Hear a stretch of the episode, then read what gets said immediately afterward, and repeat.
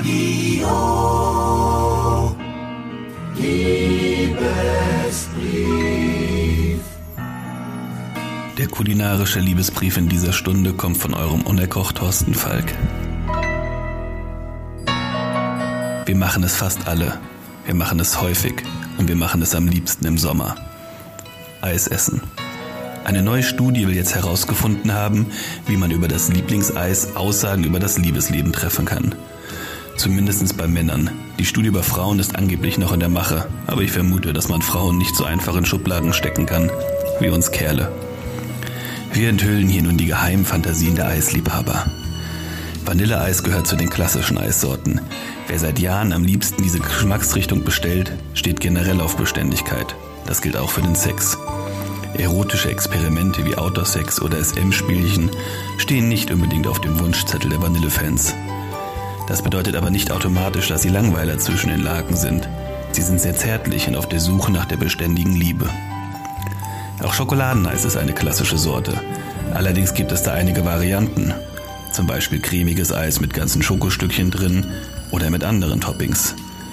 Auf das Sexleben bezogen bedeutet das, dass Schokosüchtige zwar auch beständig sind, aber durchaus bereit sind, mal etwas Neues auszuprobieren.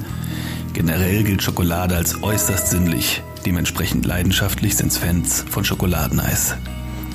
Augen auf bei Walnussfreunden. Wenn ihr Angebetete auf das nussige Eis nicht verzichten kann, geht's im Bett leider genauso kalt zu.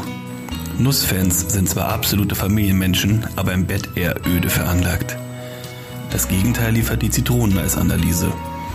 Liebhaber dieser Sorte sind feurige Lover, die auf exotische Partner stehen. Schwere Zeiten haben hingegen Partner eines Stracciatella-Eisfans. Diese können sich nämlich nur schwer entscheiden und sind extrem freiheitsliebend. In einer Beziehung sorgen diese Charakterzüge also eher für Probleme.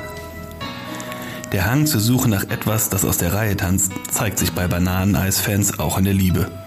Sie sind bei der Wahl ihres Partners ziemlich wählerisch, oft unentschlossen und es dauert lange, bis sie ihr Herz an jemanden verlieren.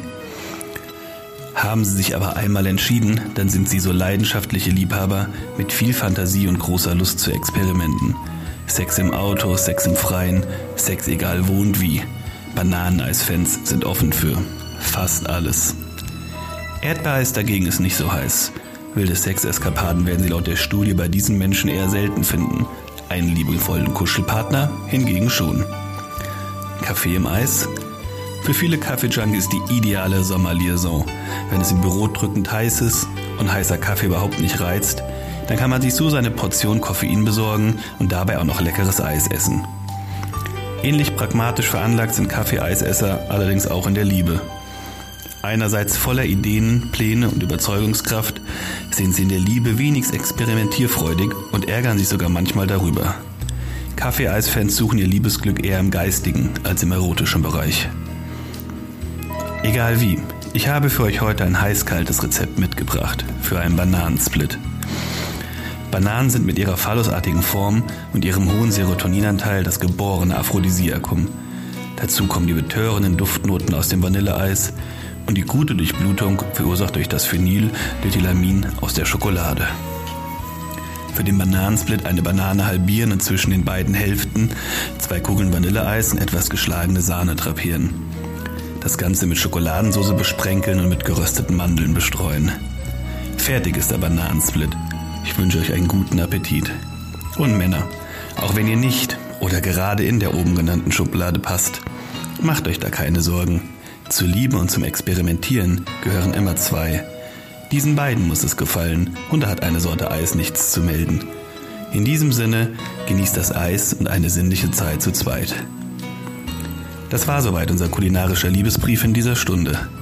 Wenn er euch gefallen hat, dann kocht ihn doch einfach mal nach. Dann klappt's auch mit der Liebe.